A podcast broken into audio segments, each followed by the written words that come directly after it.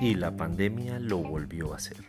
Aceleró un proceso más como fue el de pensar que el trabajo en casa debía ser reconocido, y no solo por obra y gracia del confinamiento, sino porque estamos entendiendo por fin que hay maneras alternativas de trabajar. Esto es Comunicación, el podcast con Víctor Solano y esta semana hablaremos de la nueva ley de trabajo en casa.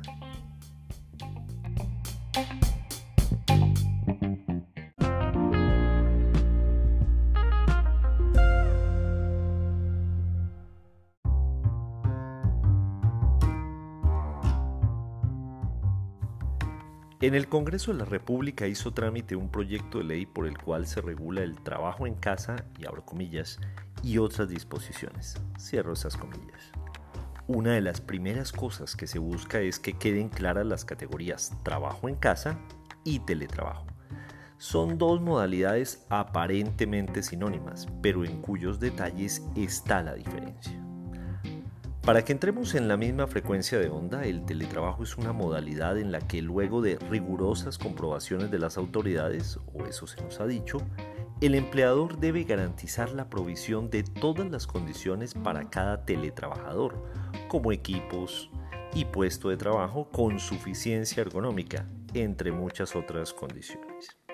Entre tanto, el trabajo en casa es aquel que se desarrolla de manera transitoria, según lo aprobado por el Congreso. Y en esta modalidad se quiere proteger que no se modifique la naturaleza del contrato o la relación laboral preexistente.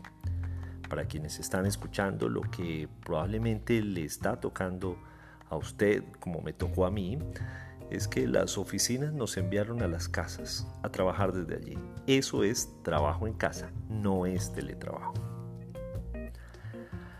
La novedad reside en que podrá aplicarse, y abro comillas, hasta por tres meses o hasta el término pactado por las partes. Cierro las comillas.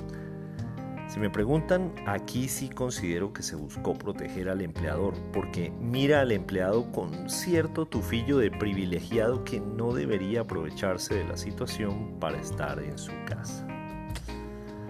No obstante, los trabajadores seguirían disfrutando de las mismas garantías que enmarcan su relación laboral, como la extensión de la jornada, las horas extras, los dominicales y los festivos. Pero una de las grandes ganancias en mi criterio es que aparece el derecho a la desconexión laboral, una garantía para que los trabajadores puedan disfrutar de su tiempo de descanso, de los permisos, las vacaciones, los días festivos, las licencias, con el fin de conciliar su vida personal, su vida familiar y su vida laboral.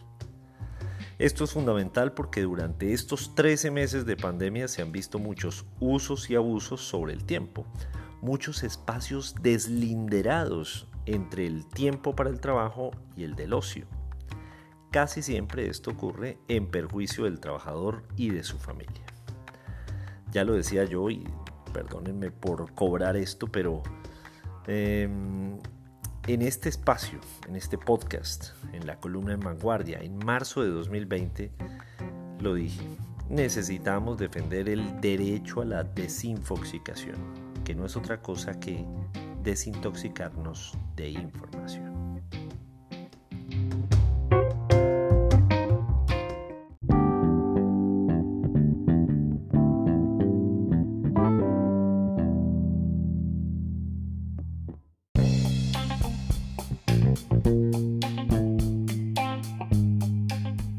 Como coletilla, hoy se celebra el Día Internacional de las Niñas en las TIC, una fecha que persigue incentivar a niñas y a jóvenes a considerar dirigir su formación en el mundo de las tecnologías.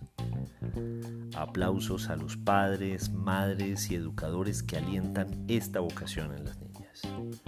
Recuerden que en Twitter soy arroba solano y que este episodio tiene su columna homónima en vanguardia.com y en las principales plataformas de distribución de podcast como iOS y Android. Nos oímos la próxima semana o antes si algo se nos ocurre.